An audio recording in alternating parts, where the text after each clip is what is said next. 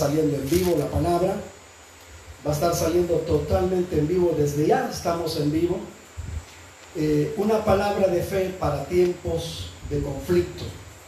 Una palabra de fe para tiempos de batalla, para tiempos de guerra, para tiempos en los cuales muchas veces sentimos que no hayamos el, camino ni la salida. Yo quiero que mire las manos o mire el rostro de su hermano y dígale, Dios tiene preparada para tu vida victorias. Dios tiene para tu vida. Dios tiene para Israel es que ya en junio, creo que el próximo mes, ya no van a usar mascarilla. Porque ya todo el pueblo prácticamente está inmunizado, ¿verdad? Eh, el pueblo, Dios ha hecho algo en Israel. Dios ha hecho algo. Y siento que por ese camino vamos nosotros aquí también. Dios nos lleva por caminos, por caminos que muchas veces no entendemos, pero Él sabe lo que va haciendo. Abran sus Biblias y quiero que comencemos esta noche en el libro de Hebreos. No, perdón, Efesios. Efesios en el capítulo 6. Y quiero que miremos algo que usted ya lo conoce, usted ya sabe, pero qué bueno que lo repitamos. El libro de Efesios capítulo 6. Voy a pedir que alguien me lo pueda leer desde el versículo, desde el versículo 1 en adelante para que miremos el antetexto de, de lo que quiere decir el apóstol Pablo en el libro de Efesios 6. 6.1. Vamos a ver. Alguien que tenga una voz fuerte y tronante. Si alguien lo tiene ya, que se ponga en pie y lo pueda leer desde donde está. Vamos a ver, César. Léelo fuerte, con fuerte y alta voz. Hijo Obedeced el Señor a vuestro Padre, porque esto es justo. Honra a tu padre y a tu madre, que es el primer mandamiento con promesa, para que te vaya bien y seas de larga vida sobre la tierra. Y vosotros padres, no provoquéis a ira a vuestros hijos, sino criadlos en disciplina y amonestación del Señor. Siervos, obedeced a vuestros amos terrenales con temor y temblor entonces si es de vuestro corazón como a Cristo, no sirviendo al ojo como los que quieren agradar a los hombres, sino como los siervos de Cristo, de corazón haciendo la voluntad de Dios, sirviendo de buena voluntad como al Señor y no a los hombres, sabiendo que el bien que cada uno hiciere, ese recibirá del Señor, sea siervo o sea libre. Y vosotros, amos, hacer con ellos lo mismo, dejando las amenazas, sabiendo que el Señor de ellos y vuestro, sabiendo que el Señor de ellos y vuestro está en los cielos y que para Él no hay acepción de personas. Amén. Hasta ahí nomás. Gracias. Amén y amén.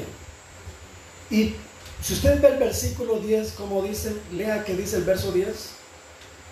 Dice por lo demás.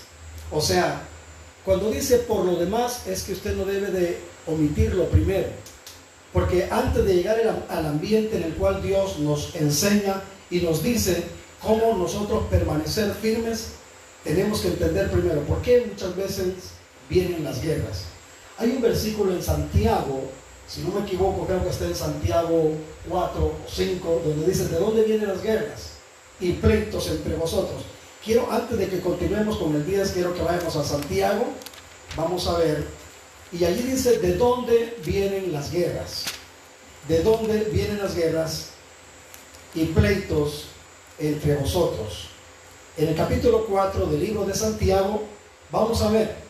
Aunque algunos no han entendido que muchas veces las guerras no vienen de afuera. Muchas veces las, las guerras se originan a dónde? adentro. Y entonces debe de tenerse mucho cuidado. ¿Por qué digo esto? ¿Sabe hermana que Israel, la vez pasada que Dios nos permitió estar, los judíos, los israelitas le dan trabajo a los árabes. Le dan trabajo para que trabajen en los hoteles, en los restaurantes, trabajan en muchas áreas públicas los árabes. Pero hoy que se dio la guerra, ¿sabe desde dónde atacaron a Israel? Lo atacaron desde afuera, pero ¿desde dónde cree usted que se organizaron? Desde adentro.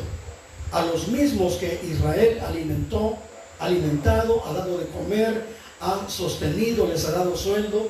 les ha dado, incluso ustedes saben que toda la franja de Gaza y todo lo que es Cisjordania, como se le llama, y toda eh, Jerusalén este, ellos tienen electricidad que les manda Israel, medicina que les manda Israel. No sé si me voy a hacer un poquito para acá, porque estamos al lado del, foco. Amén. No vaya a ser que una vez predicando, recuerdo que un animalito lo saboreé. Pero mire, y luego Israel tuvo que batallar con los mismos de casa. Con los mismos de casa tuvo que batallar. Entonces el problema es cuando en la misma casa tenemos guerras y no nos damos cuenta. Y, le estamos echando la culpa muchas veces al diablo, al diablo, al diablo, al diablo. ¿Pero por qué? Porque muchas veces las guerras que estamos viendo no nos damos cuenta que se han originado Muchas veces por nuestro descuido, por, diga conmigo, por no fortalecernos. Por no tomar la autoridad del Padre. Porque mire cómo dice acá, en el versículo 4, capítulo 4, verso 1 de Santiago. ¿De dónde vienen las guerras y los pleitos entre vosotros? No es de vuestras pasiones las cuales que combaten en vuestros miembros. ¿Qué dice el verso 2? codiciáis y no tenéis, matáis y ardéis de envidia. Y como dice, y no podéis alcanzar, combatís y lucháis, pero no tenéis lo que deseáis, porque no pedís. Y mire que dice en el verso 3, pedís y no recibís, porque pedís mal para gastar en vuestros deleites. Oh almas adúlteras, dice el apóstol, ¿no sabéis que la amistad del mundo es enemistad contra Dios? Cualquiera pues que quiere ser amigo, que quiera ser amigo del mundo, se constituye ¿qué? Enemigo de Dios. ¿O pensáis que la escritura dice en vano, el espíritu que Él ha hecho morar en nosotros, ¿qué dice? Nos anhela celosamente. Pero Él da mayor gracia a quienes? Él da mayor gracia. Por esto dice, Dios resiste a los soberbios y da gracia a quienes? A los humildes. Dígale bendiciones, mi hermano humilde. Bendiciones, sierva humilde. Aleluya, se me fue la Dice que Él da gracia. Porque Dios resiste a quienes? A los soberbios. Dios no quiere ver a un soberbio. Dios no quiere ver a una soberbia. Pero Él da gracia. Él da gracia a los humildes. Saben que las personas que son humildes son bien agraciaditas. Las personas humildes tienen una gracia que no necesitan hacer tanto para caer bien. Hermano, con una poca cosa caen bien. A veces ni hacen nada y caen bien. ¿Por qué? Porque Dios les ha dado esa gracia. Volvamos a leer. Dice, dice así. ¿Qué versículo estábamos? ¿Qué versículo estábamos? El versículo 6. Pero Él da mayor gracia. Por esto dice Dios resiste a los soberbios y da gracia a los humildes. En el versículo 7 dice, someteos pues a Dios. Vamos, dígale a tu hermano, sométete a Dios. O sea, que para tener humildad lo que nosotros necesitamos es someternos a Dios. Es sencillo, someternos rendir nuestra voluntad al Padre, dejar que sea Dios el que tome control de nuestra actitud, de nuestra vida. Muchas veces hay bendiciones que no vienen a nuestra vida porque muchas veces carecemos, ¿por qué no decirlo? Carece nuestra vida de humildad. Y Dios no atiende a la gente altiva. La gente que se humilla, la gente que se somete, hasta el mismo diablo le huye. Diga conmigo, al diablo no necesita estarlo reprendiendo para que se vaya. Al diablo con someterte a Dios, dice que él huirá de vosotros. El diablo le tiene miedo a una persona sometida a Dios. Dígale hermano, ¿me está oyendo, siervo? ¿Está oyendo, siervo? Diablo te reprendo, pero Dios ve que es una persona soberbia, que es una persona altiva, que es una persona arrogante. Dice el diablo, ¿cómo me le voy a echar? me le voy a, escapar a este? ¿Cómo me voy a huir de este? si a este ni Dios lo respalda, si a ella ni Dios la respalda, porque Dios dice que mira de lejos a quienes, a los altivos los ve de lejos y a los humildes los atiende. Entonces la Biblia dice, no, no te asocies con los incrédulos, no te asocies con los altivos, asóciate, como dijo el apóstol Pablo, asociándoos con los humildes. Porque el Señor da gracia a la gente humilde. Y mire, hermano, por favor, cuando estamos hablando de humilde, no estamos hablando de apariencia, porque hay personas que pueden andar eh, extremadamente elegantes, bien vestidos y bien arreglados, pero tienen una tremenda humildad. Y hay personas que pueden andar todas desarmadas exteriormente, pero tienen una altivez terrible. ¿Sabe, hermano, que hay personas que usted puede decir, uy, qué humilde esa persona con su vestimenta andrajosa, esa persona ah, es bien humilde porque vive en una casa de bajareque. Pero cuando usted habla con esa persona, tiene una soberbia terrible. Yo le digo, hermano, que me he encontrado con gente que ni parece que es, que es, que es altiva. Yo una vez les conté a ustedes de una señora, le faltaba un ojo, tenía una mano torcida, le habían amputado una pierna, tenía principio de cáncer en su intestino. Y le fui a hablar del Señor y me dijo que ella, y yo para qué necesito de Dios, dijo así. Lo voy a pensar, una altivez terrible que tenía y así rechazó al Señor. Y le dije, y si usted eh, se muriera, usted sabe dónde va a ir, a mí que me importa, me dijo, y me hablaba de esa manera, una preponderancia que tenía y vivía en un lugar, hermano, aparentemente humilde, pero había una altivez terrible en esa mujer. Ahora, dice que la palabra, el Señor dice que el Señor hermoseará a quienes? A los humildes. Entonces, oiga bien lo que dice en este versículo, por favor. Pero Él da mayor gracia. Por esto dice, Dios resiste a los soberbios y da gracia a los humildes. Entonces viene y dice el Señor, someteos pues a Dios. ¿Y qué?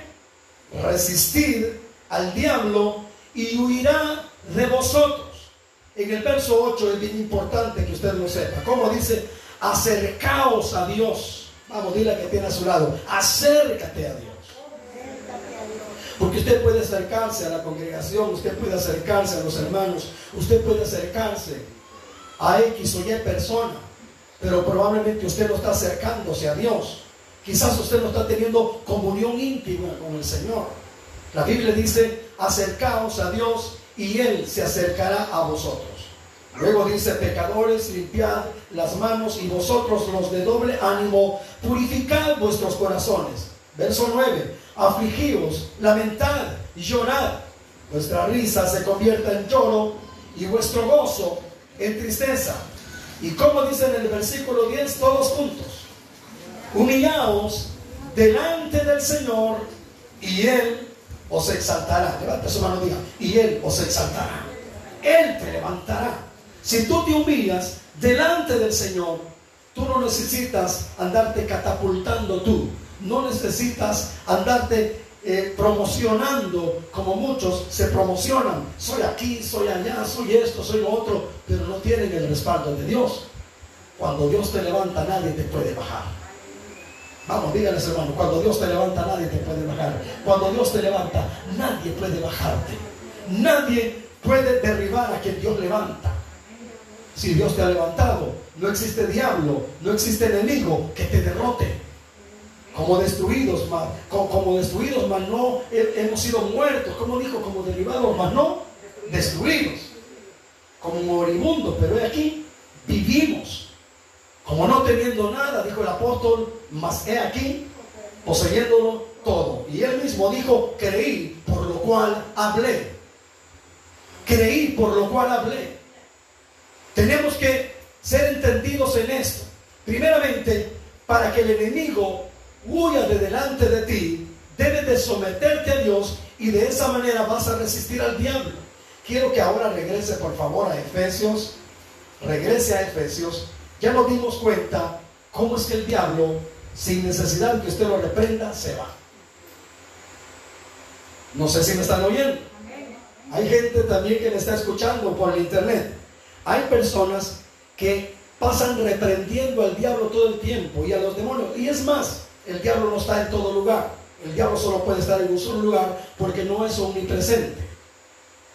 Los que están en todos los lugares pues son los, los, los, demonios, los aliados del diablo que están en todo el universo, regados, esparcidos en las huestes celestiales, como dice la palabra. En el capítulo, en el capítulo 6, eh, verso 10 dice, por lo demás, hermanos míos, fortaleceos en el Señor y en el poder de su fuerza.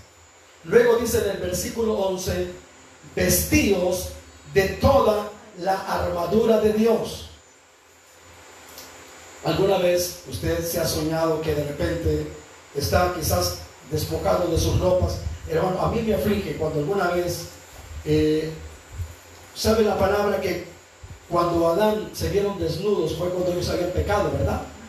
Cuando muchas veces usted sueña y se ve desnudo, tenga cuidado, porque probablemente está desobedeciendo al Señor y se está quitando la cobertura de Dios.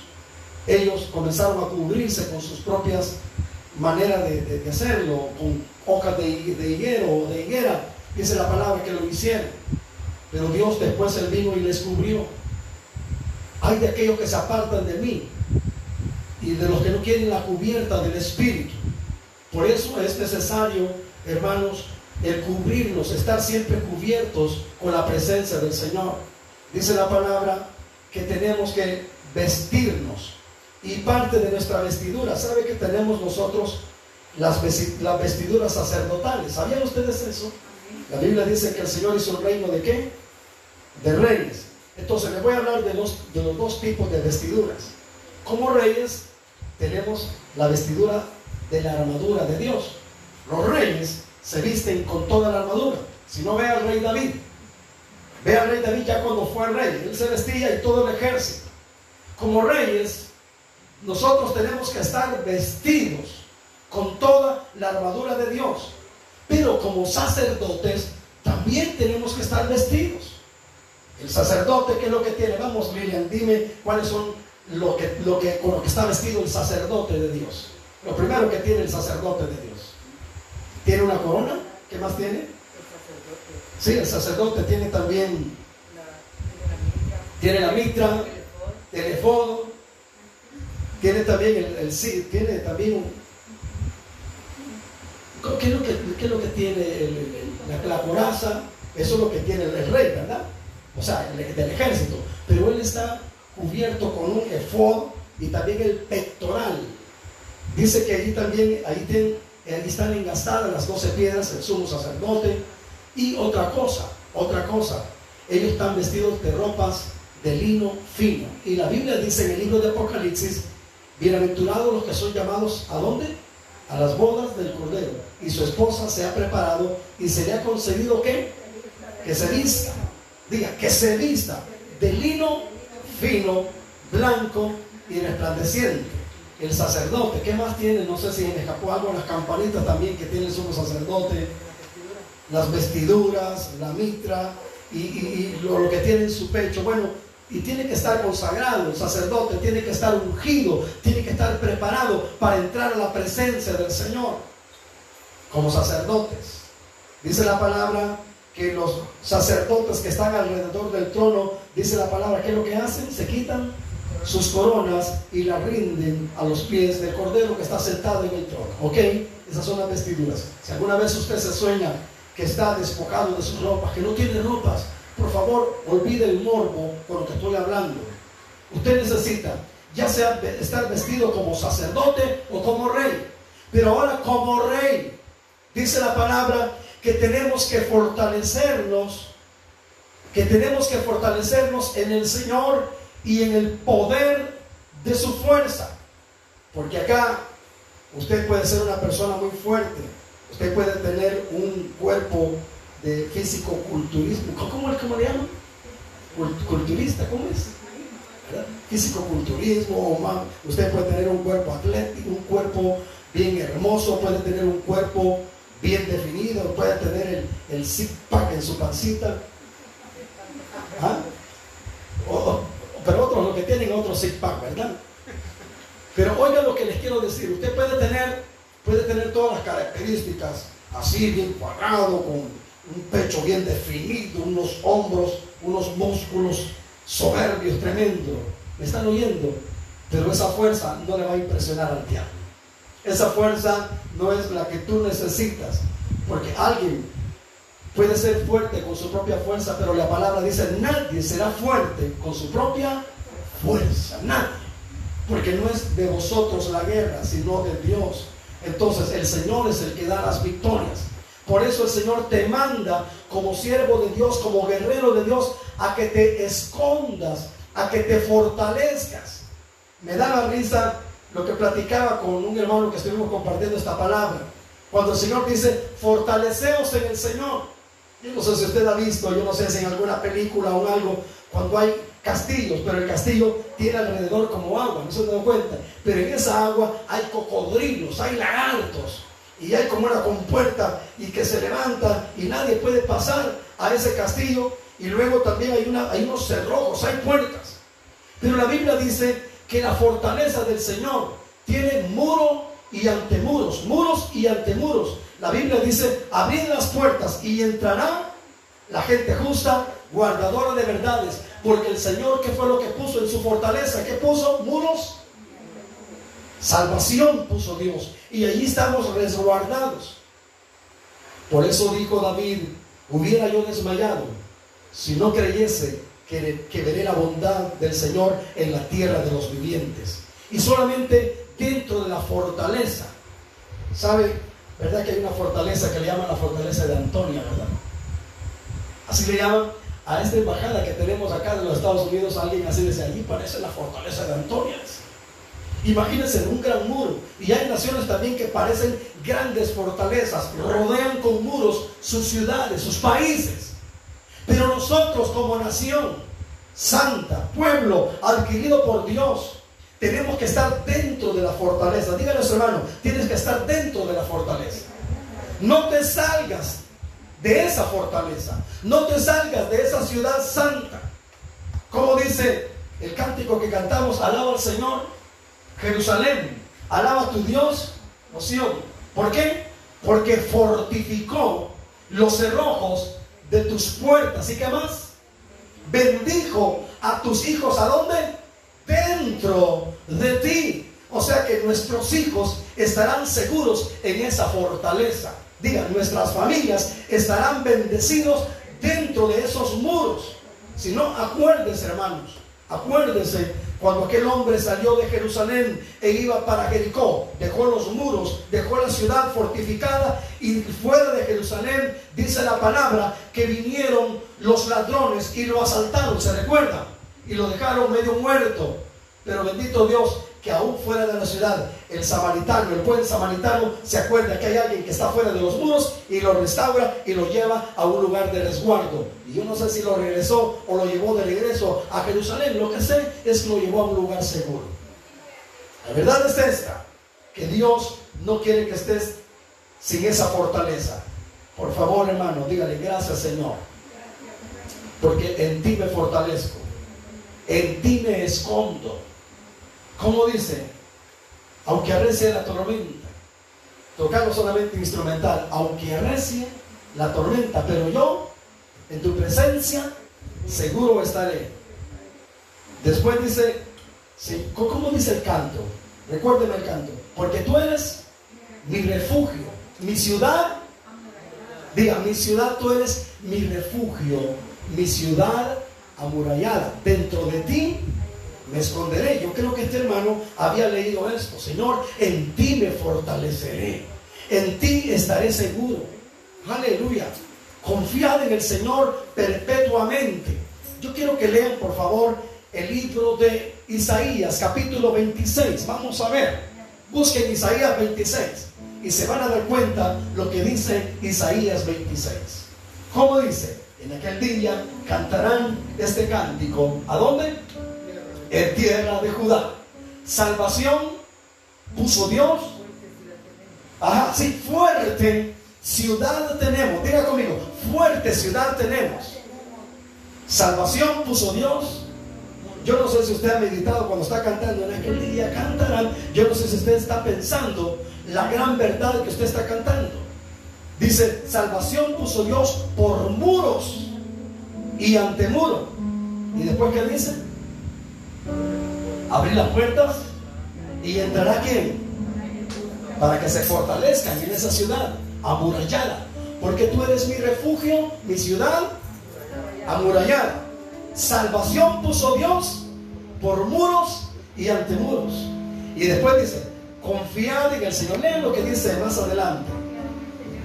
Léanlo fuertemente, mi hermana, hermana Claudia. ¿Cómo dice? Confiar en el Señor perpetuamente, porque Aleluya. ¿Verdad que no nos perdimos? Dice que en Él, está hablando de la ciudad amurallada, de la ciudad que tiene muros y antemuros.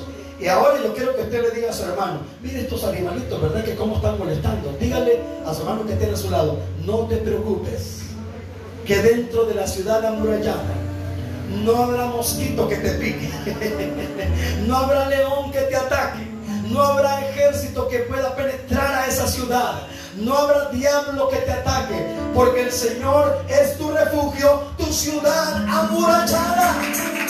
Caerán a tu lado mil y diez mil a tu diestra, mas a ti no llegará mal alguno. Dígalo conmigo, porque el Señor es mi refugio. Él es mi ciudad amurallada. Por eso el apóstol Pablo cuando dice, fortaleceos en quién? Entonces cuando el hermano estaba cantando este canto, porque tú eres mi refugio, tú eres donde yo me fortalezco, tú eres donde yo me escondo. Me gusta aquel otro canto que cantamos, Señor, tú eres mi roca. En ti que me esconderé. Vamos, repítalo conmigo, Señor, tú eres mi roca. En ti me esconderé. Y después, ¿qué dice? Señor, tú eres mi fortaleza. Y después, en ti seguro estaré. Fíjate que todos estos cantos tienen que ver con esta palabra. Y lo vamos a cantar al final de esta palabra. En ti. Después, en ti seguro estaré. Después, ¿cómo dice? Después dice, si las olas vienen contra mí, Señor, no temeré. Después, pues tú conmigo estás y bajo tus alas me guardarás, porque como tú no hay otro igual. Diga, no hay otro igual como el Señor. Fíjense que hace tiempo también cantamos un cántico que dice, el Señor en sus brazos me llevará, sobre sus rodillas seremos mimados. ¿Saben qué es eso? Somos guardados con el cariño del Señor. Díganos hermano, Dios te guarda con ese cariño bendito. Aleluya. Dios te guarda con ese amor eterno. Fíjense hermano que están un poquito inquietos, ¿verdad? Por estos mosquitos, ¿verdad? No os preocupéis. Vamos a ver, yo no sé si usted me está entendiendo lo que queremos decir. Dígale al Señor, gracias, porque en ti ni las olas nos van a hacer tambalear en esta vida. Fortalécete en el Señor. Dígale a su hermano, fortalécete en el Señor. Fortalécete en el Señor. Escóndete en el Señor. Yo no sé, hermano, si usted pudo ver, hace mucho tiempo yo publiqué una gallinita que estaba toda quemada, toda se quemó, pero debajo de la gallina, toda quemada, estaba una cantidad de polluelos, de pollitos que habían sobrevivido el incendio. El refugio de esos pollitos fue su mamá. ¿Sabe, hermano, que qué bendición esas mamás que son protectoras? Hermano, es precioso. Fíjense que yo no sé, las mamás tienen ese instinto, tienen, tienen ese, esa intuición también de, también de saber y percibir cuando muchas veces viene guerra contra los niños, contra sus hijos. Sabe, hermano, que en Israel se vio mucho que a las mamás no les importaba morir y ellas eran el refugio de sus hijos. No, no les importaba a ella que cayeran esas partículas de los misiles destruidos, porque no crean que al destruir un misil en el cielo ya era terminado el ambiente. Caían las partículas de hierro en tierra y eso si le caía a alguien podía matarlo también. Aunque eran partículas destruidas, pero podían matar a un niño. Entonces las mamás en Israel saben lo que hacían. También algunos papás se tiraban sobre los niños y no le importaba que a ellos les cayeran las partículas de hierro que venían del cielo, no importaba lo que ellos querían que el niño sobreviviera a cualquier artefacto que viniera del cielo, producto de los misiles. ¿Saben que así es el Señor? La Biblia dice que el Señor como poderoso gigante peleará por su pueblo. Dios te cubrirá debajo de sus alas y debajo de sus alas estará seguro. Por eso me gusta el Salmo 91 que dice, el que habita, diga, el que habita al abrigo del Altísimo morará bajo la sombra del Omnipotente. Diré yo al Señor, esperanza mía y qué? Y castillo Aleluya. Castillo mío, mi Dios, en quien confiaré. Vamos, alguien que se lo pueda, que lo siga diciendo. Él te librará del lazo del cazador, de la peste destructor. Y debajo de sus alas estará seguro. Escudo y adarga. Vamos, dígale hermano, no temerás al terror nocturno, ni saeta que muere de día, ni pestilencia que en medio del día destruya. Caerán a tu lado mil y diez mil a tu diestra. Señor, no día, mas a ti no llegará mal alguno.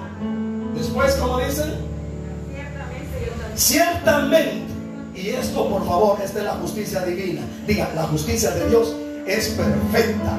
Diga, ciertamente con tus ojos vas a ver la recompensa de los impíos. Vas a ver cómo Dios castiga a los que se levantaron contra ti, a los que te hicieron la guerra. El Señor los destruirá. Deben palma a los que saben que Dios sabe defender a su pueblo, los que saben que Dios sabe guardar a sus hijos. Y después, como dice,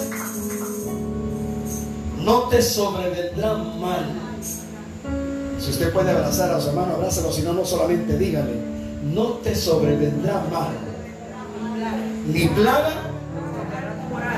tocará tu morada. Diga, hermano, ahí anda el virus, ¿verdad? Ahí anda paseando, viendo a ver dónde se mete. No lo vemos, ¿verdad? Ahí anda ese animalito, dijeron por ahí, ¿verdad? Ahí anda viendo, anda viendo. Pero cuando ven los muros y antemuros, no, aquí no hay chances. Agarra para el otro lado. Dice, voy a ir allí por donde los ladas. No, no puedo entrar, hay muros allí. Hay muros allí. Voy a ir ahí por donde los lazos. Y ven que hay tremendos lazos de protección. Voy a ir ahí por donde los flores. Y ve que hay muros de flores por ahí. Gloria a Dios, voy a ir por donde los López y los González. Y ven que también hay por ahí muros. Voy a ir ahí también por donde los Cables. Terrible está esa casa, está sitiada, está rodeada. Hay ángeles también, amén. Yo no sé si es Gómez su apellido, hermana. Gómez, los Gámez y los Gómez. Gloria a Dios. Voy a ir ahí por donde los Gómez. Y, se da cuenta que también está rodeada y está sitiada esa ciudad. Como dijo el criado de Eliseo, son más, como dijo Eliseo, son más los que están con nosotros que los que están con, ellos, porque el Señor, Él te ha rodeado. Por eso me gusta aquel cántico que cantamos, Él me rodeó, diga, Él me rodeó de su amor. ¿Saben, hermanos míos, por qué el diablo no podía atacar a Job? Dígame, por favor, ¿qué es lo que miraba? ¿Qué es lo que el diablo miraba? Estaba rodeado. Dice, ¿y cómo podré yo tocar a Job si lo has rodeado? Has puesto muro alrededor de Job. ¿Sabe que Job era una persona que estaba fortalecida por Dios? Y el diablo, el diablo se le permitió se le permitió nada más que tocase su cuerpo con una sarna y que también tocase parte, tocase alguna parte de las cosas que, que Job tenía, casi todas. Incluso hasta tocó su esposa porque su esposa se levantó contra él. Pero ¿saben qué fue lo que el diablo no tocó? Esa fe que estaba resguardada en el corazón de él. Y aunque de oídas había oído, eso de oídas que tenía lo preservó hasta el final y salió victorioso. Salió victorioso. Salió victorioso. Y fue bendecido el doble de lo que era antes. Así es que, amados hermanos, dígale que tiene a su lado, fortalecete en el Señor. Refúgiate en el Señor. Porque tú eres mi refugio, dígalo Levanta su ya dentro de ti. Dentro de ti. me esconderé, Diga porque tú eres. porque tú eres mi refugio. Que se oiga hasta los cielos. Ciudad amurallada, Dentro de ti me esconderé. Dentro de ti me esconderé. Aunque a veces la tormenta, dígalo. aunque recién la tormenta, Pero yo en tu presencia.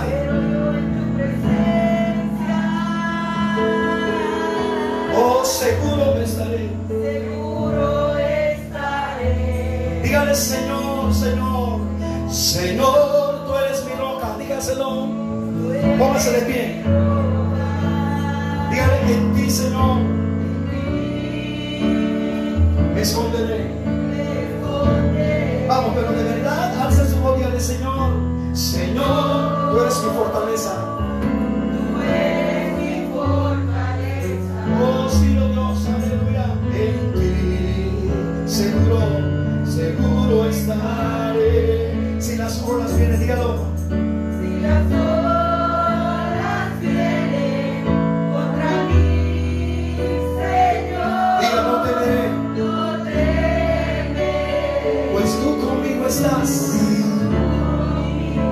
Bajo tus alas, oh, me guardarás. Porque como tú, oh Dios, no hay otro igual. Aleluya, ven hermanas, las que cantan. Si las olas, vamos, levante su voz.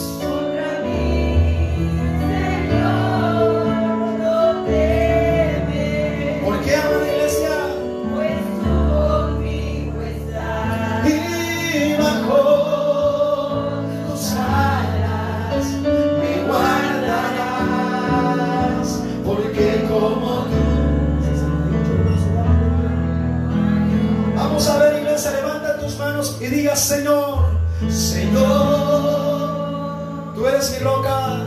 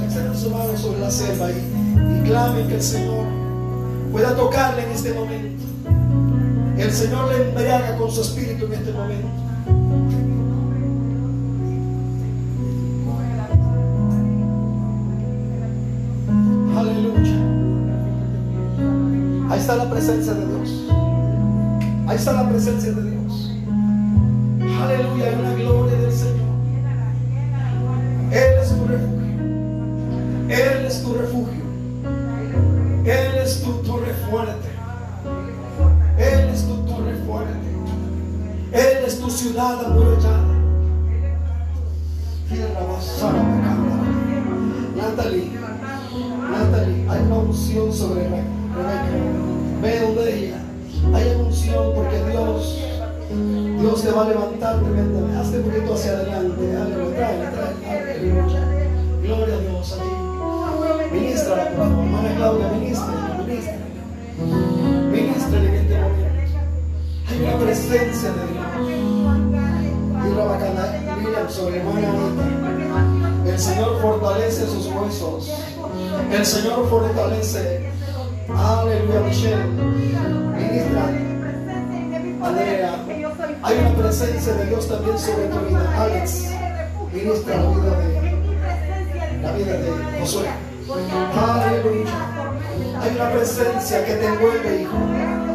Hermana Marina, hay una presencia de Dios. Aleluya, Natalie. Ven donde la hermana Marina. Hay una presencia de Dios tocándola. Aleluya. Aleluya. Michelle y Andrea, levanten las manos de la sierva. Aleluya, porque Aleluya, Andrea. Levanten las manos de ellos, las dos. Mientras mantenga la vida en intercesión, en oración, no caerá, no desfallecerá, porque Dios es el refugio de tu vida. Mis hermanos que están conectados, hay una presencia de Dios también allí tocando, hay una presencia gloriosa allí ministrando tu vida. Hay un poder de Dios descendiendo sobre ti, hay una gloria poderosa. Aleluya. Así es.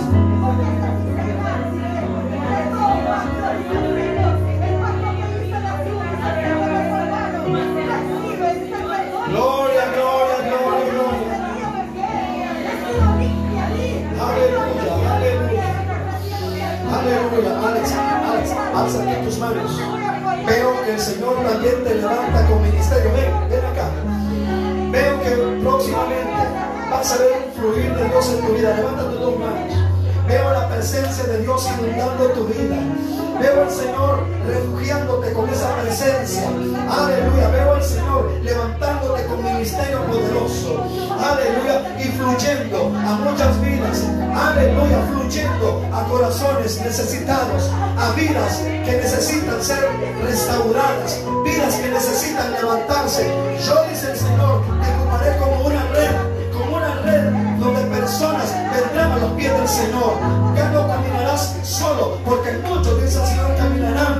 en pos del Señor. Aleluya. Vamos, vamos, vamos. Levante clamor por aquellas vidas, aquellas vidas que el enemigo ha querido destruir. Veo multitudes, multitudes levantarse poderosamente.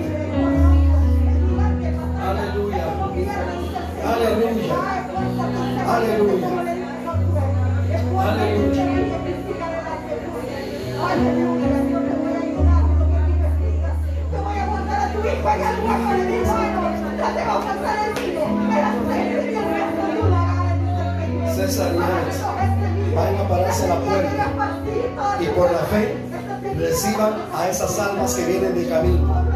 Extiendan sus manos porque van a recibir a muchos jóvenes, muchos jóvenes que vienen con hambre y sed de Dios. Biblia desde allí llama a personas, mujeres destrozadas del corazón, mujeres destruidas, jóvenes y adultas que vendrán también con un corazón necesitado.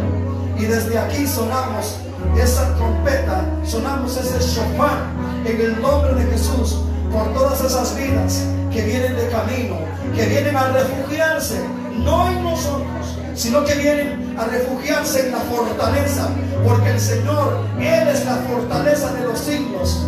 Aleluya, Él guardará en completa paz aquel cuyo pensamiento en Él persevera. Aleluya, porque Él es la fortaleza de los siglos. Aleluya, porque Él es la fortaleza de los siglos. Bendito sea el nombre del Señor. Y Rabacandarabasana. Alcen todos ahora sus manos, todos, todos.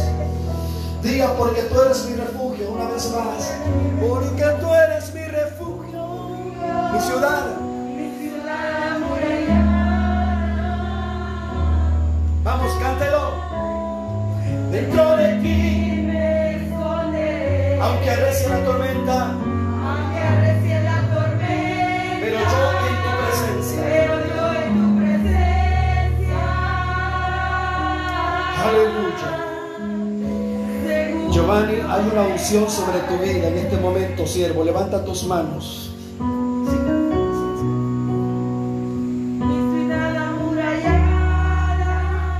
Hay una presencia de Dios sobre tu vida. Los hermanos siguen ministrando al Señor, alza tus manos. La unción de Dios viene sobre tu vida. Sé que me estás escuchando y Dios ha permitido en este momento que a través de este medio estés conectado. Y la unción de Dios viene sobre tu vida. La unción de Dios viene sobre ti, mi amado hermano. En tu presencia hay una presencia gloriosa.